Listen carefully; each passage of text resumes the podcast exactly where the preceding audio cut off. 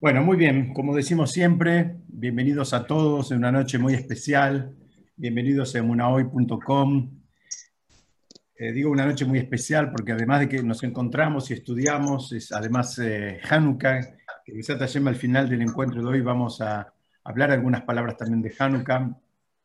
Vamos, la primera parte vamos a seguir estudiando Pirkei Avot, como tenemos el orden de semana a semana de estudiar eso. Este, Vamos a, empezar rápidamente diciendo que estamos en el capítulo 4, vamos a ver la Mishnah número 8. Eh, este Shibur fue preparado en Ishmat Moshe Haim Ben Naomi.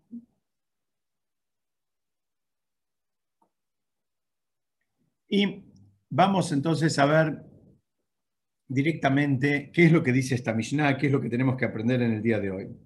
La Mishnah dice, él solía decir, no actúes como juez tú solo, pues nadie puede juzgar por sí solo con excepción del uno. Y no digas a los demás jueces, acepten mi opinión, pues ellos, la mayoría, pueden decir eso a ti, mas no tú a ellos. ¿Ok?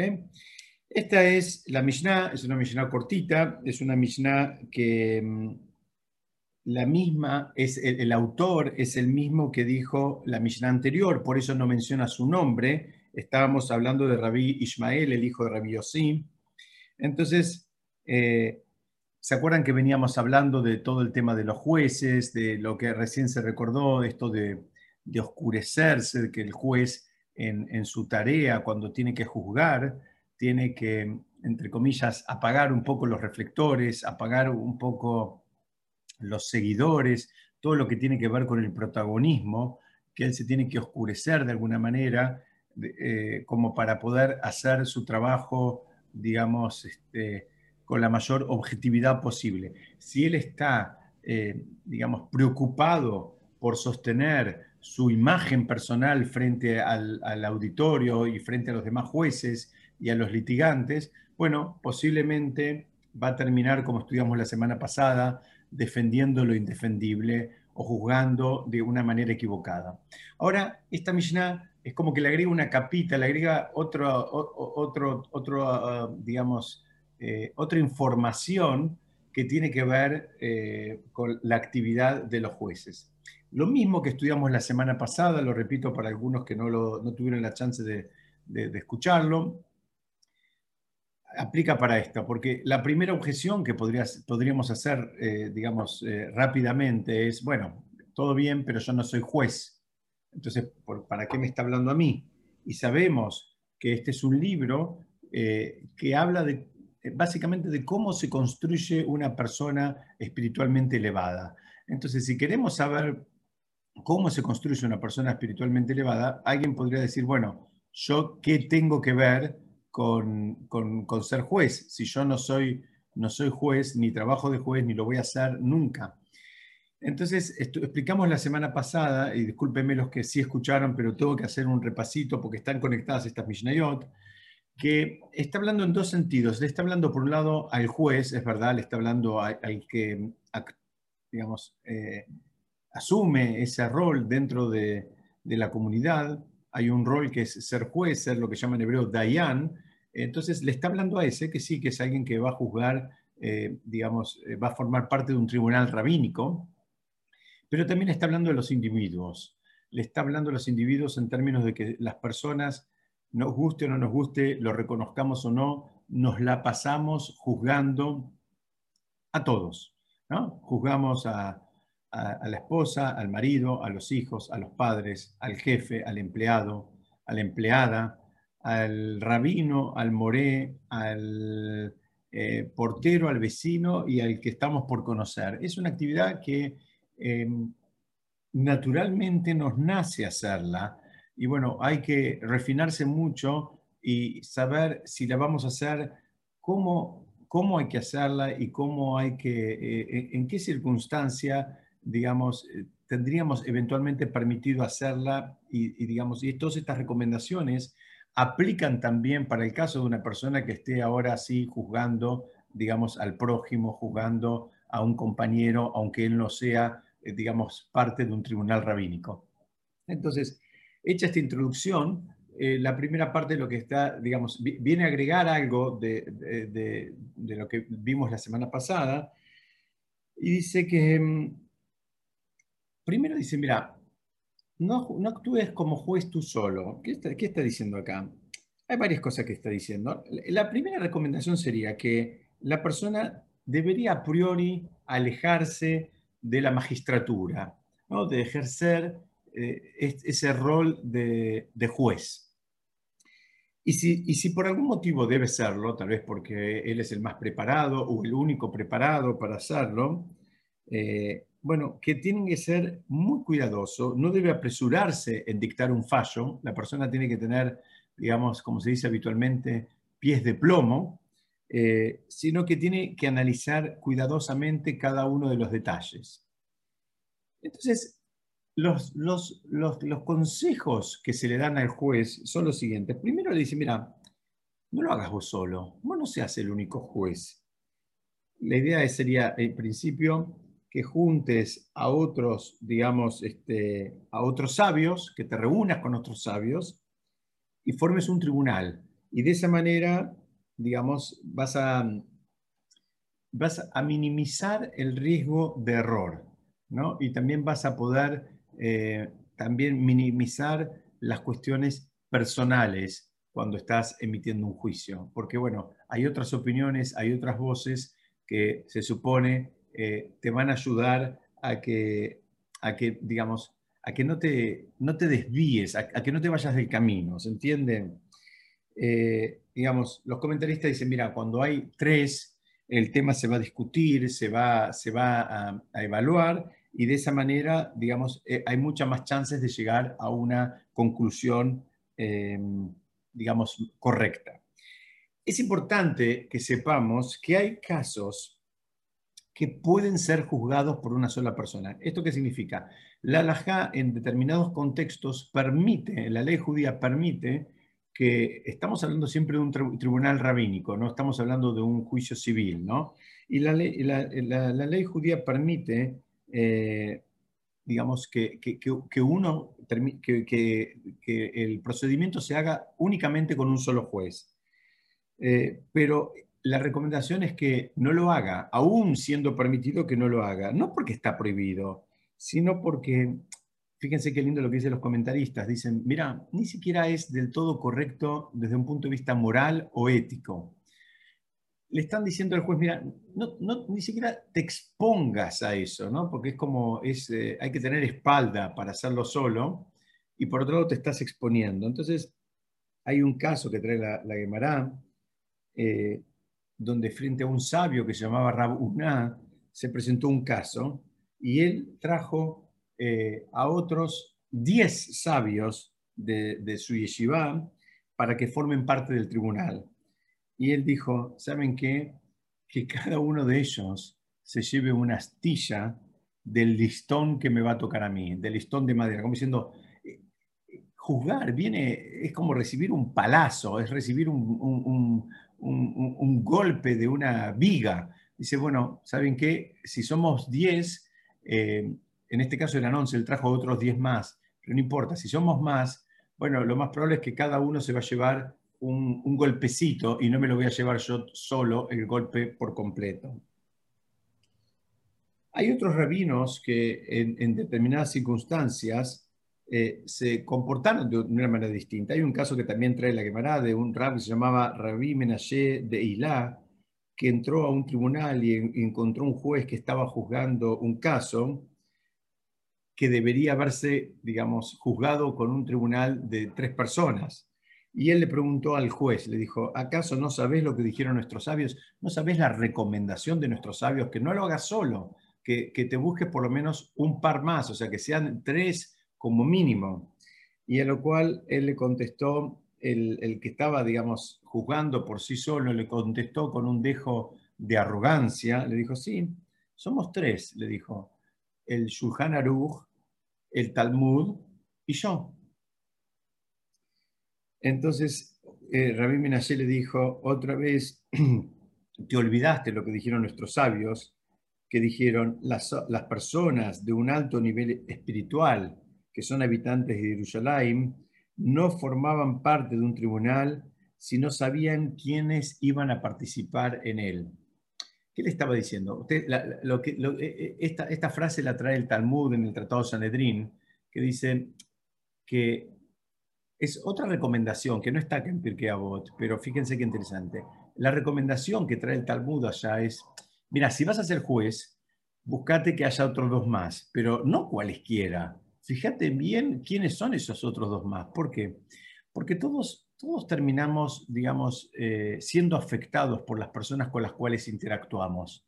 Y si vas a querer hacer una tarea tan difícil y tan elevada como juzgar al prójimo, desde un punto de vista, digamos, de la Torá, dice, fíjate quiénes son tus socios, porque la, mirada de ellos, no pienses que no te va a afectar. lo, que ellos hacen eh, en su vida privada, alguien podría pensar, bueno, mira, es su vida privada y, yo no, digamos, no, no, tengo, no tengo nada que ver y si quiero mentir y si quiero miro por otro lado y no me entero. No funciona así si, estamos con personas, digamos, eh, eh, elevadas, hagamos lo que hagamos, eso, eso, nos va a afectar. Y si estamos con personas, digamos, llamémoslas bajas, personas, digamos, eh, lo contrario a alguien elevado, una persona, digamos, rudimentaria en su comportamiento, bueno, no pienses que no te va a afectar. Entonces, acá la respuesta que le dio es, le dijo, mira, vos no entendiste. Le dijo, mira, si hay que elegir a los compañeros, dice, vos, digamos, si vos te crees tan erudito en el, en el, y en el Talmud para decir que vos sos parte de, digamos, de, esa, de ese tribunal, que vos estás al mismo nivel. O sea, es, un disparate esa respuesta, digamos, eh, que, le dio. Entonces, vemos acá, hasta acá estamos viendo que hay una recomendación de que no lo hagas solo, que busques socios, por lo menos dos, y que esos dos, no lo trae Pirkei Avot, la recomendación en la edad del Talmud, es que sean personas también elevadas, que sean personas de fe, que no sean corruptos, que no sean personas sobornables, sino que sean personas, digamos, que eh, lo hacen, como se dice en hebreo, leyen mitzvah, lo hacen en honor de la mitzvah. Ustedes saben que es una mitzvah eh, por otro lado, digamos, eh, que funcione un tribunal rabínico y que sea ese el ámbito en el cual se diriman las diferencias entre las personas. Vamos a avanzar un poquitito, dice...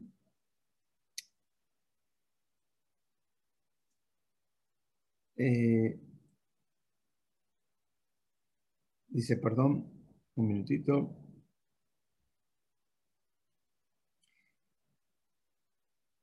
Dice, pues nadie puede juzgar por sí solo con excepción del uno. ¿De qué está hablando acá? Acá está hablando que ese uno, primera lectura es Hashem. Entonces dice, el único, el único que puede juzgar solo es Hashem, por varios motivos. Primero es el que puede entender la relación causa-consecuencia.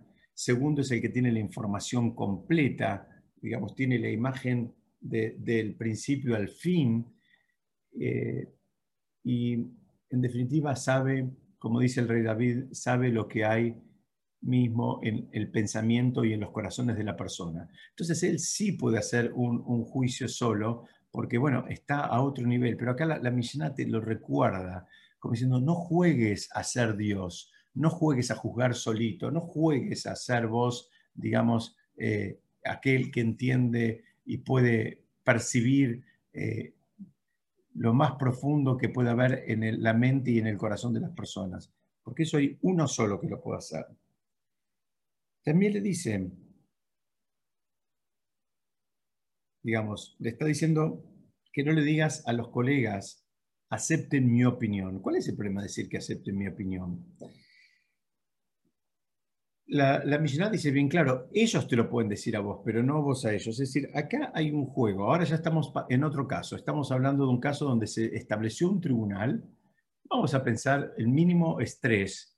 Entonces, vos querés decirle a los demás, acepte mi opinión. Vos querés, digamos, torcer la votación a favor de, de lo que vos estás sosteniendo. Te dice, no lo hagas eso.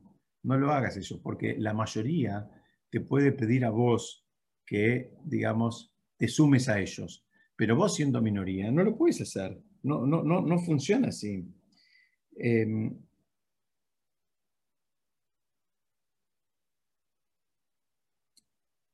vemos que este, este ejercicio de intentar, digamos, juzgar solo, eh, tiene sus riesgos y es absolutamente desaconsejado.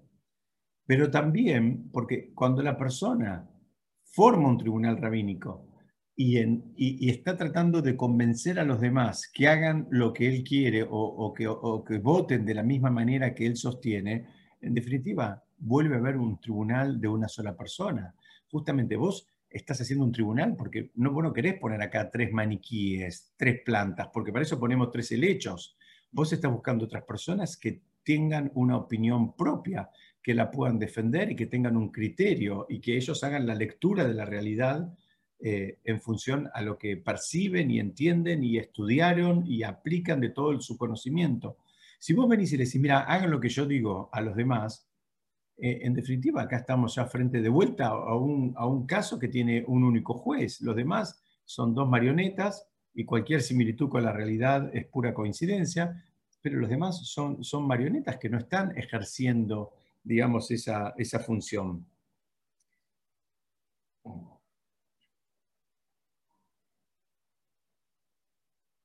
Hay una historia de un rab, de un gaón, que se llamaba Rabbi Israel Seev de Guzmán, que fue el director de una yeshiva en, en, Jerusalén, y él fue nombrado como juez siendo muy joven, tenía, eh, tenía 22 años.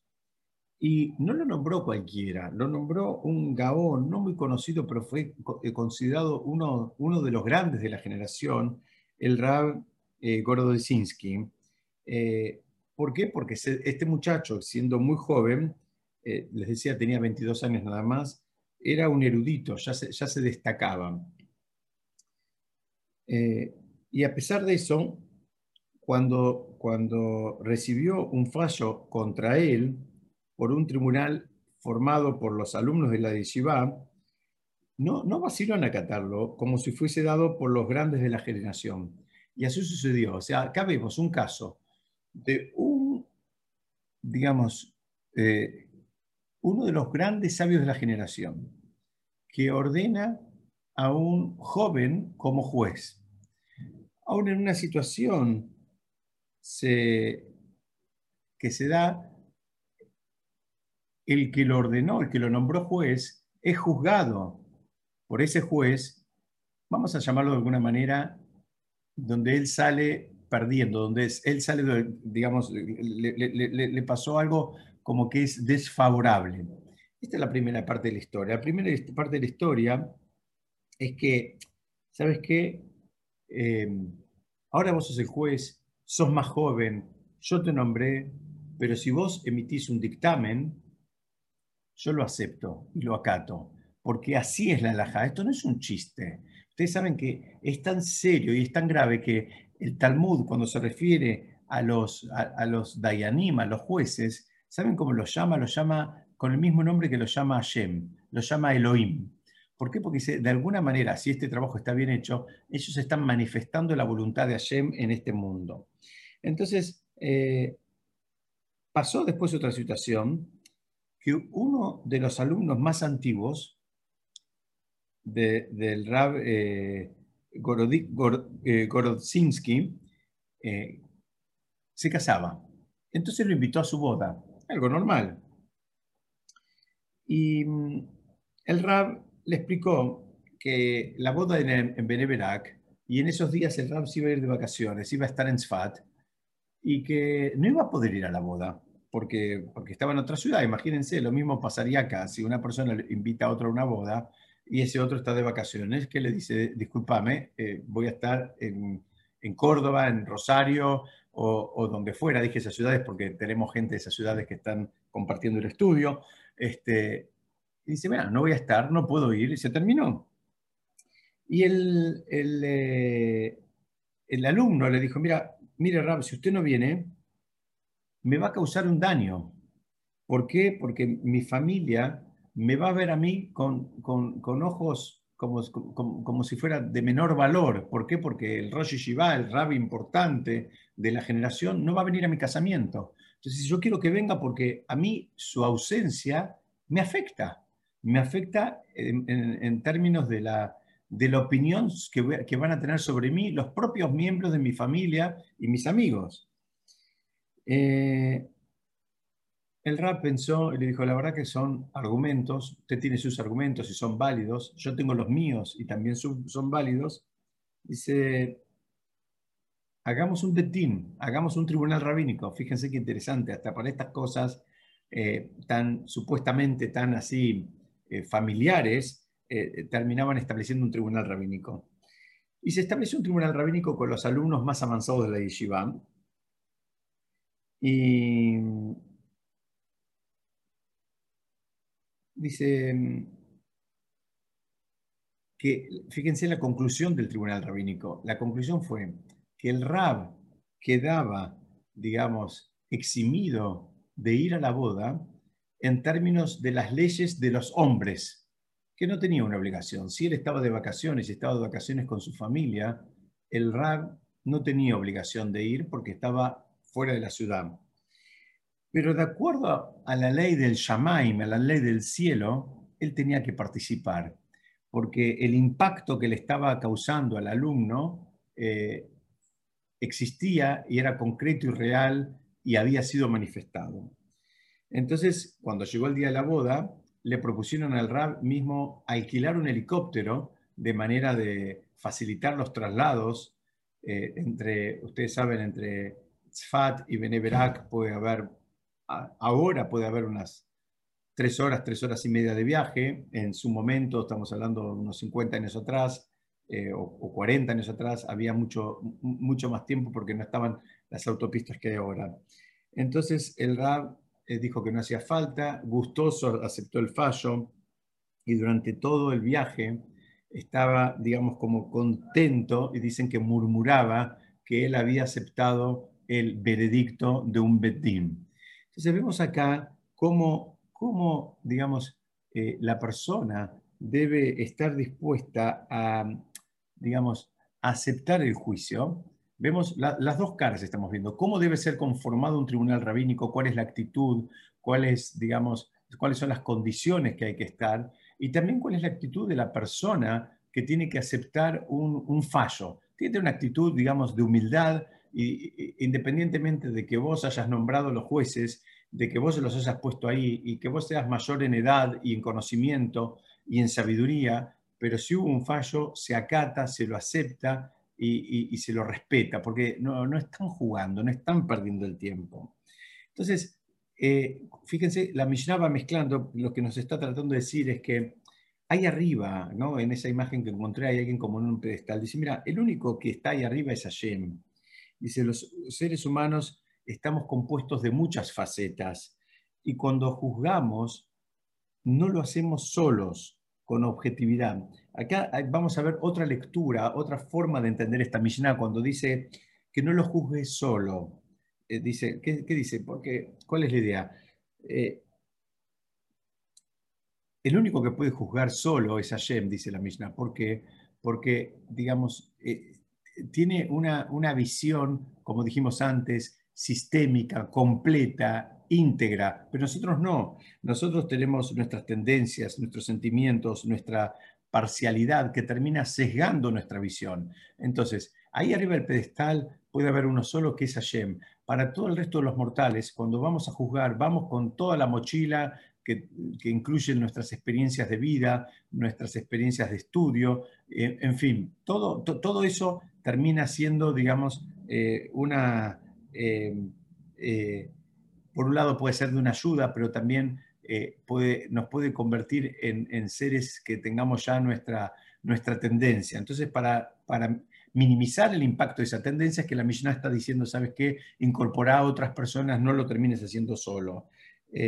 digamos, dicen que los jueces, ahora no sé si es la costumbre, pero en su momento sí lo hacían, para tratar de minimizar todo, todo digamos, todos esos preconceptos que solemos tener, se envolvían en el talit. ¿Para qué lo hacían? Lo hacían para tratar de, digamos, eh, fíjense, algo mínimo, ¿no? Cuando alguien tiene, si alguna vez, no sé si les tocó, pero van a saber de qué estoy hablando, cuando hay que entrevistar a una persona para un trabajo, eh, digamos, esa, la actitud del, del, eh, candidato eh, indefectiblemente impacta en el entrevistador.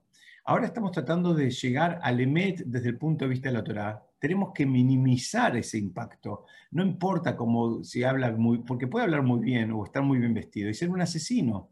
Entonces, eh, todo eso, digamos, solito es muy difícil que no te impacte. Si somos tres, es más fácil de que eso se, digamos, se diluya un poquitito. Espero que se entienda el concepto.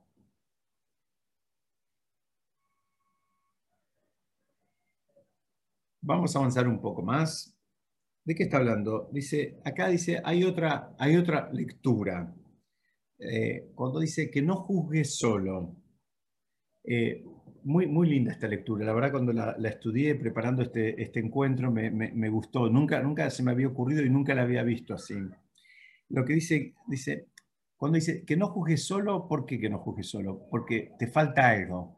Hasta ahora vimos que qué es lo que te falta. Te faltarían los otros compañeros del tribunal rabínico.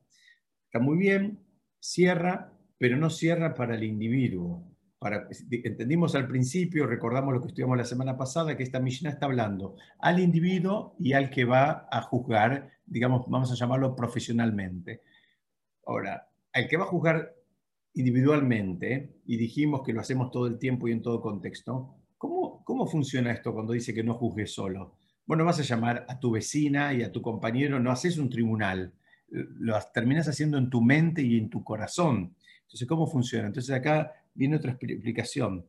Dice, mira, eh, falta que no integres a Shem. Falta que entiendas que Hashem está participando también en este esquema. Entonces dice, mira, cuando lo tenés que integrar a Hashem. Entonces hay dos maneras de integrarlo a Hashem. Si estamos hablando del individuo, es que la persona, digamos, trate de ver un poquitito más allá de, lo, digamos, de lo obvio, de lo simple. Y si estamos hablando de un, digamos, de alguien que está ejerciendo la función de juez de un tribunal rabínico, eh, bueno, integrarlo a Shem, ¿saben cómo se lo hace? Justamente formando un tribunal.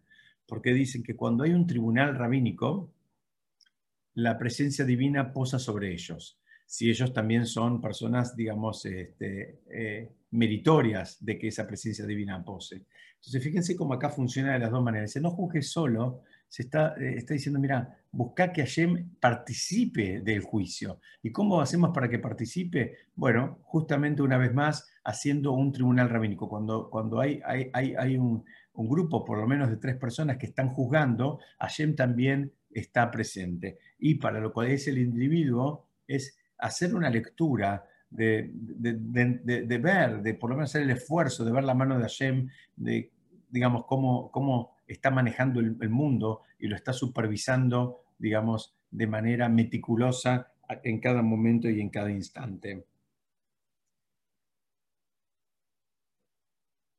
Hay otra, hay otra excepción otra interpretación de esta Mishnah. Lo que está diciendo es que de que veas la, película completa, de que te anticipes a, a, cosas que van a pasar, en esta imagen vemos acá un docente o un director que está echando, está expulsando a un alumno.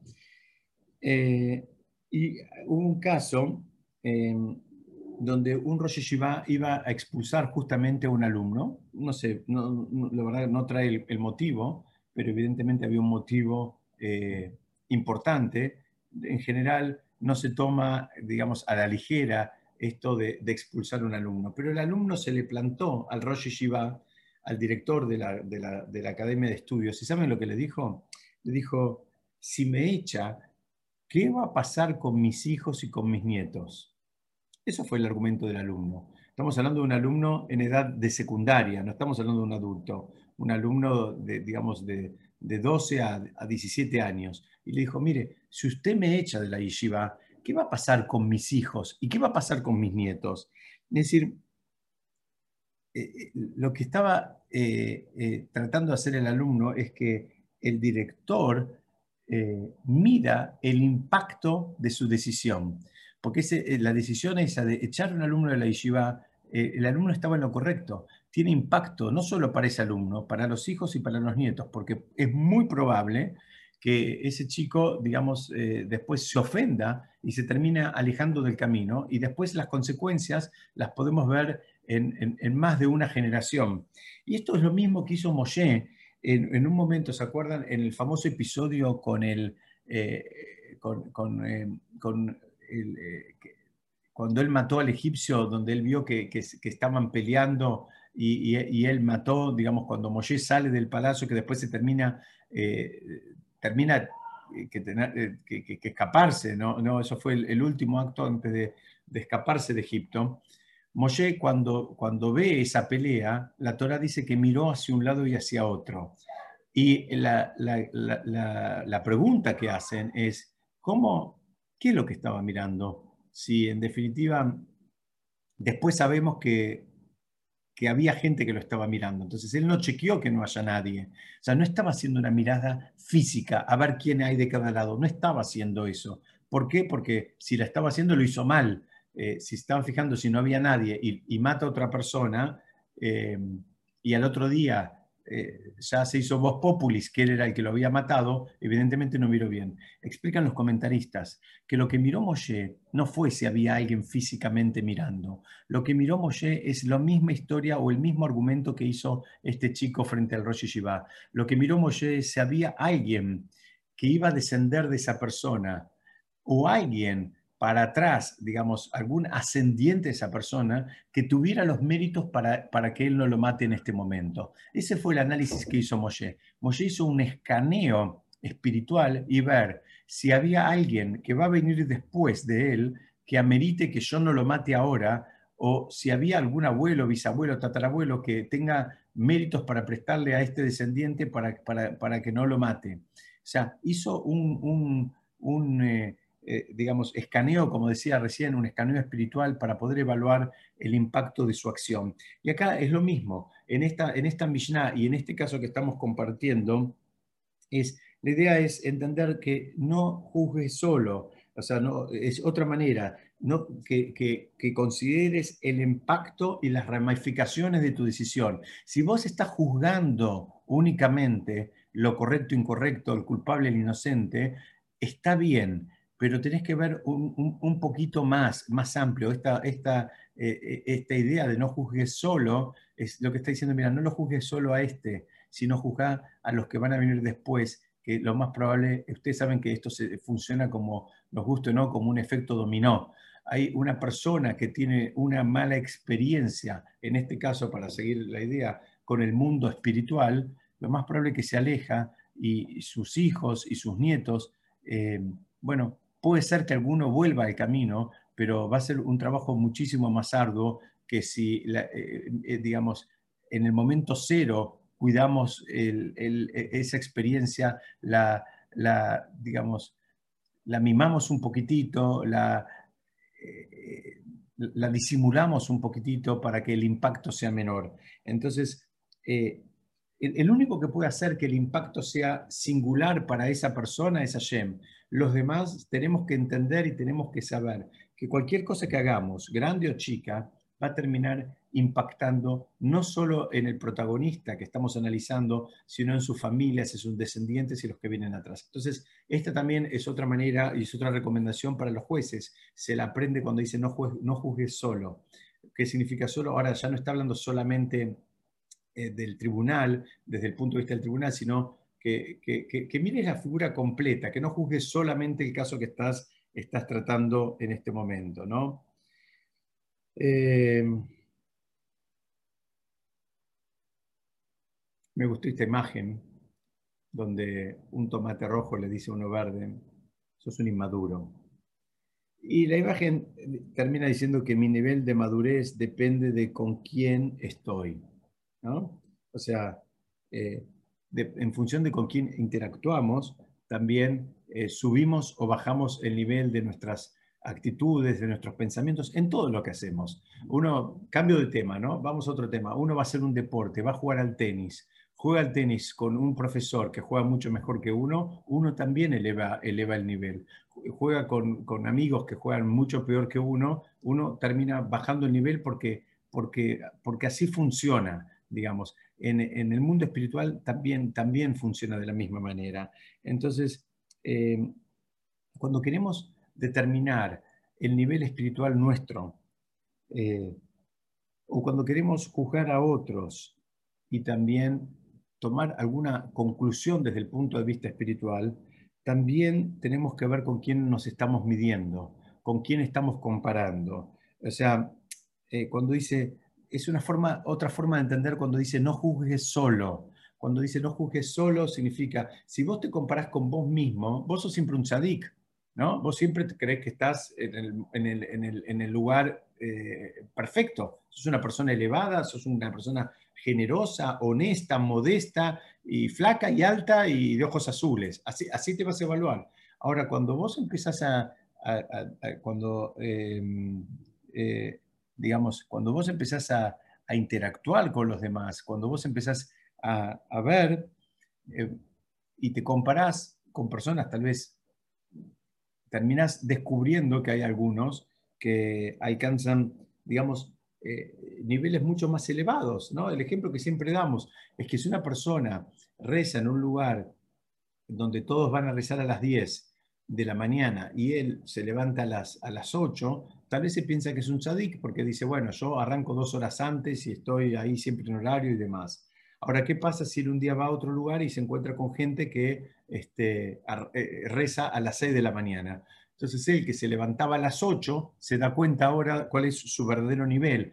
¿A partir de qué? A partir de este contrapunto con los demás. Entonces, lo que está diciendo acá la, la, la, Mishnah es que cuando dice no juzgues solo, es que tenés que compararte en algún punto de vista. Y si te vas a comparar, comparate con personas elevadas. Si te vas a comparar con principiantes, bueno, sí, sos siempre el mejor, pero eh, digamos, así como esta imagen dice que mi nivel de madurez depende de con quién estoy, espiritualmente también funciona de la misma manera. Si yo, digamos, me voy a juzgar solito, primero voy a estar siempre eh, en, el nivel sobresaliente. Y si yo me voy a comparar con principiantes, bueno, voy a seguir estando eh, en, niveles supuestamente elevados. Entonces, cuando acá dice que no juzgues solo, otra manera de entender esa Mishnah es eh, a partir de buscar la comparación, buscar el contrapunto que te dé el verdadero, digamos, norte en el cual estás parado. Dicen que el mismísimo Moshe, así trae el Midrash, eh, también tuvo esta actitud para con él mismo, donde él en un momento él dijo, miren, yo no, piense que soy una persona, digamos, especial tuve la suerte de que me hayan dado una Neyamá, un, alma muy elevada.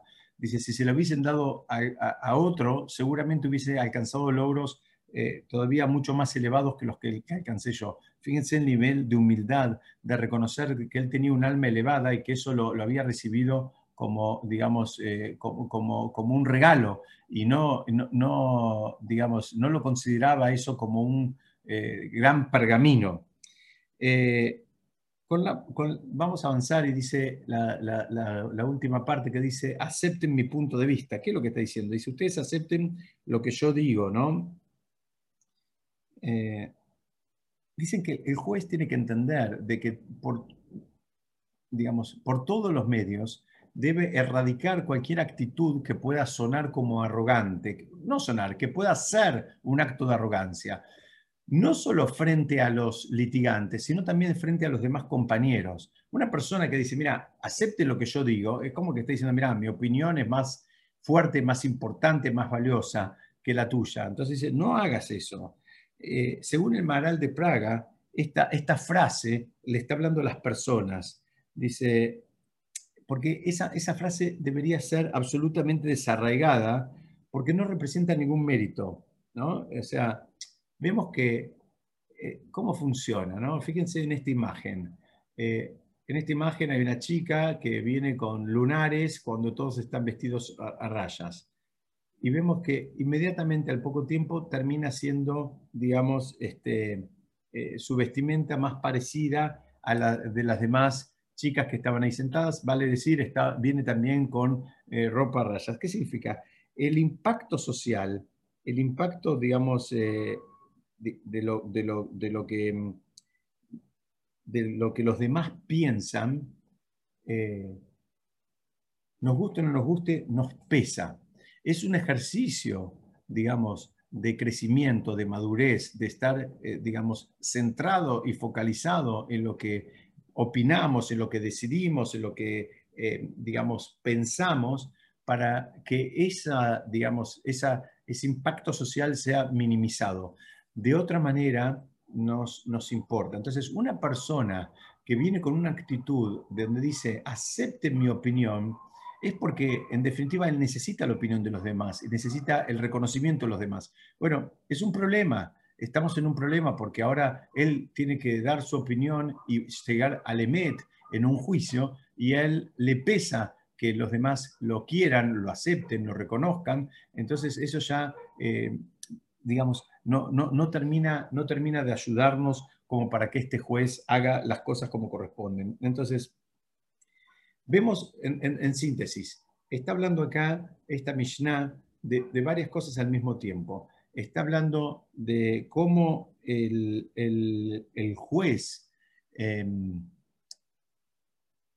en, alguna medida, no debe actuar solo. Y entendimos, entendimos este concepto de no actuar solo, eh, digamos, desde, desde, desde distintos lugares. Lo entendimos desde el lugar de que, bueno, de que forma un tribunal, lo entendimos desde un lugar, digamos, eh, de,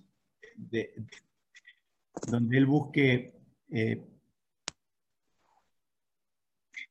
digamos, entender el impacto completo de su decisión y no se quede únicamente con, la, mirada, digamos, eh,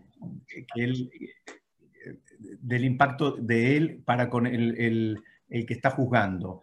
Esa, esa, idea de, ver una película un poco más grande y ver el impacto que va a tener también en, eh, sus, este, en, los hijos o en los descendientes o en los que vengan atrás. Entendimos esto de, digamos, de, cómo funciona, de que hay, de la aceptación que debe haber por parte de los litigantes en relación al veredicto y por parte, digamos, del respeto que debe haber también por parte de los que, participan de un tribunal rabínico. No es un chiste, no se puede hacer, digamos, cualquier cosa, no se puede forzar al otro. Esto es una, digamos, estamos tratando de llegar a lo que se llama en hebreo el emet, a la verdad, y para eso hace falta que cada uno pueda fluir, digamos, eh, más allá de, presiones. Eso es lo que está diciendo acá. Y entendimos, digamos, que el, nivel, cuando dice también, no, no juzgues solo, está diciendo, mira, si, mismo si te vas a juzgar a vos y querés evaluarte en qué lugar estás, bueno, no te podés evaluar solo. Vos te, podés evaluar en función a otros. Y cuando busques a esos otros, buscate a alguien, digamos, que también sea elevado. Porque si te vas a comparar con principiantes, eh, bueno, vas a, ser, vas a ser siempre, digamos, el mejor de la clase. En cambio, si te, te comparás con personas mucho más elevadas, lo más probable es que te vas a motivar como para, a su vez, refinarte y mejorar y seguir avanzando. Entonces, esto es en un principio lo que yo quería compartir con ustedes en relación a la, a la Mishnah de Pirkei Avot. Y quiero aprovechar los, los minutos que nos quedan para compartir algunas ideas de, eh, que tienen que ver con Hanukkah, que es la fiesta la fiesta de las, en castellano se le dice la fiesta de las luces, de las luminarias, que estamos entrando en ella en, unos poquitos minutos. Hanukkah tiene, tiene muchos principios. En Hanukkah hubo un milagro, si se quiere, militar y un milagro que tiene que, más físico que tiene que ver con que eh, el, aceite que, hacía falta para este, profanar, eh, perdón, no para profanar, al revés, para para, digamos, santificar, para hacer lo, que llaman en hebreo la boda, el servicio en el Beit HaMikdash, en el gran templo de Jerusalén, el aceite fue profanado, ahora sí va la palabra, y solamente quedó una pequeña vasijita donde eh, supuestamente podía durar para un solo día y eh, duró para ocho días. Esos, digamos, esos son los, si se quiere, los dos milagros que atraviesan esta festividad de Hanukkah. un milagro militar, porque hubo un milagro donde unos pocos vencieron a los muchos, unos pocos y desordenados, si se quiere, militarmente, porque eran talmideh jamim, eran sabios, eran estudiosos, terminaron este, venciendo a un grupo este, mucho más eh, entrenado y, preparado. Y es curioso y es interesante que nosotros en, la celebración la hacemos eh, digamos, está muy conectada con todo lo que tiene que ver con el aceite. De hecho, están las costumbres, hay quien prende con velas, hay quien prende con aceite, pero el aceite está muy presente en la festividad. También se comen comidas que tienen mucho aceite. Este, en fin, más, que, más allá de que no sea muy sano, pero es la costumbre porque, eh, digamos, eh, queremos tener bien presente eh, cómo, cómo, fue el milagro y cómo, cómo fue la salvación en una fecha como esta. Entonces, vuelvo a la pregunta. La pregunta es, ¿por qué no, no le damos tanta manija al milagro militar? Justamente porque hay, hay dos grandes lecturas, eh, digamos, en, eh, en nuestra aproximación al mundo hay dos grandes lecturas. Hay una lectura que las cosas tienen como una naturaleza y que pasan, digamos, en función a esa naturaleza. Y hay otra lectura que tiene que ver con, digamos, con cosas que están más allá de la naturaleza, que están por sobre la naturaleza. Entonces, explican que si nosotros vamos a celebrar el, milagro, digamos, eh, militar, alguien podrá pensar, bueno, ¿sabes qué? Fue porque tenían más fuerza, porque eran más hábiles, porque eran, eran, eran mejores estrategas, eh, en fin, le, vas a poder, aunque sean unos pocos que le ganaron a, a muchos, vas a poder encontrarle una explicación en términos eh, materiales, físicos, en términos de la naturaleza. Nosotros estamos acá, lo reconocemos eso también, porque en el texto que se agrega y se dice, en, eh, tanto en, la Midá como en Birkat Amazon, se menciona que unos pocos vencieron a unos muchos, pero después nos quedamos con toda la parte del milagro que tiene que ver, digamos ya, eh, con algo todavía mucho más oculto a los ojos, algo que no, le podés atribuir. ¿A, qué le vas a atribuir que, el, que, el, aceite de una semana te duró, eh, perdón, que el aceite de un día te duró, te duró ocho? A, la fortaleza de quién? No, no hay manera, no hay manera de asignárselo a algo, digamos, a algo material. Entonces, eh, justamente creo que el trabajo de Hanukkah y lo que nos puede servir a todos para, este, para esta semana y para todo el resto del año es una vez más a ver la mano de Hashem en las cosas que nos pasan y en las cosas en, las cuales interactuamos. ¿eh? Como decimos siempre, nosotros podemos tener dos grandes lecturas. Podemos pensar que justo el cliente necesitaba mercadería y yo justo tenía lo que él necesitaba y justo le, gustaron mis productos y justo le parecieron bien mis precios y justo me compró. O puedo ver la mano de Hashem que me puso, digamos, en, en el camino a un cliente con, esas condiciones. Entonces, el, trabajo de Hanukkah nos invita y nos dirige a ir acostumbrándonos a ver la mano de Hashem en todo lo que nos pasa.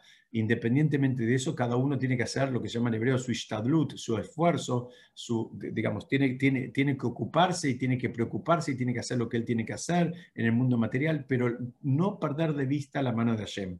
Esa es una de las lecturas que quería compartir con ustedes de Hanukkah. Hay, otra, hay, hay, muchas otras lecturas, hay algunas que grabé algunos audios, se los voy a mandar de Zetayem a partir de mañana, traten de escucharlos, hay material muy interesante, que digamos como Hanukkah dura una semana, eh, creo que grabé, ahí tengo tres audios por lo menos hasta ahora grabados, vayan escuchándolos, no son largos, pero eh, vamos reforzando algunos conceptos cada día, eh, simplemente como para cuando estamos parados frente a, las velas, entender un poquitito cuál es el trabajo espiritual que estamos haciendo. Es interesante porque hay un trabajo espiritual que pasa aunque nosotros no hagamos nada, es que baja un nivel de luz al mundo. Es un momento de mucha luz, es un momento eh, para pedir, es un momento, este, digamos, como se dice eh, habitualmente en hebreo, de, de, de, de or, de luz, de pero como sinónimo de, claridad también. Es una época de milagros, esta es una época que eh, en el pueblo de Israel pasaron milagros, los dos grandes que mencioné recién, el militar y el, del, y el del aceite, y nosotros tenemos un principio que nosotros no recordamos algo que pasó, sino que la misma energía que hubo en un momento se recrea. Entonces, eso es válido para todas las festividades. Nosotros no recordamos la salida de Egipto, sino que la misma liberación que hubo en el momento de la salida de Egipto, la misma energía de liberación está presente cada año cuando llega Pesach. Y la misma energía de milagros que hubo en esta fecha, cuando fueron en su momento, digamos, los acontecimientos en, la tierra de Israel, ahora está eh, de vuelta presente. Entonces, ¿qué hacemos nosotros? Nos subimos esa energía y podemos pedir y podemos aspirar a que en nuestras vidas, cada uno de acuerdo a lo que necesita, en su vida personal, familiar, laboral, comunitaria, en fin, mismo en el estudio también, uno puede pedir por milagros porque es una época donde eh, ya hay un antecedente de producirse milagros, entonces nos subimos a eso y lo aprovechamos. Por último, un concepto muy lindo que tiene que ver con, el aceite y Hanukkah. Hay muchas ideas, por lo menos hoy decir algunas.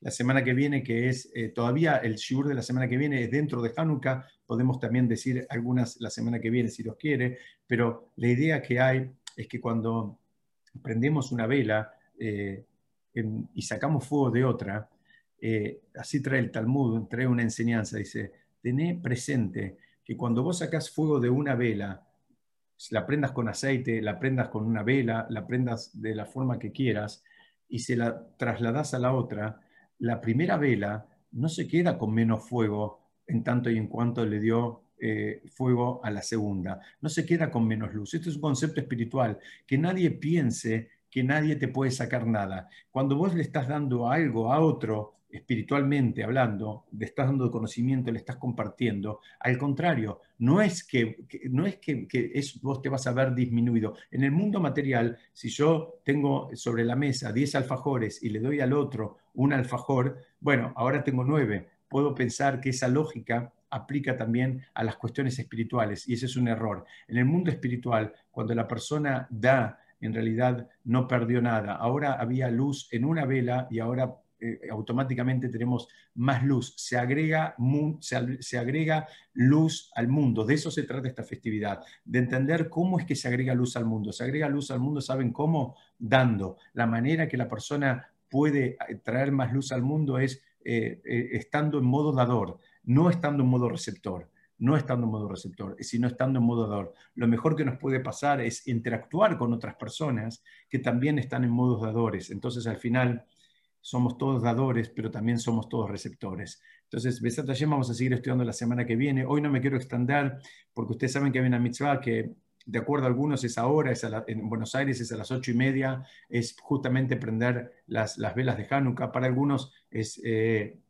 en unos minutos más, para algunos es 8 y 40, pero lo ideal es que ahora eh, yo me calle, deje de hablar como un lorito y cada uno de ustedes vaya, se prepare, prenda la vela y empiece a pensar y a disfrutar en todas las cosas buenas que Besat Hashem está traer para cada uno de ustedes, para cada una de las familias nuestras, de todos nosotros. Y Besat Hashem, que escuchemos buenas noticias, cosas lindas, cosas alegres, y si Dios quiere, nos encontramos la semana que viene acá, pero en el medio escuchen los audios que les voy a mandar.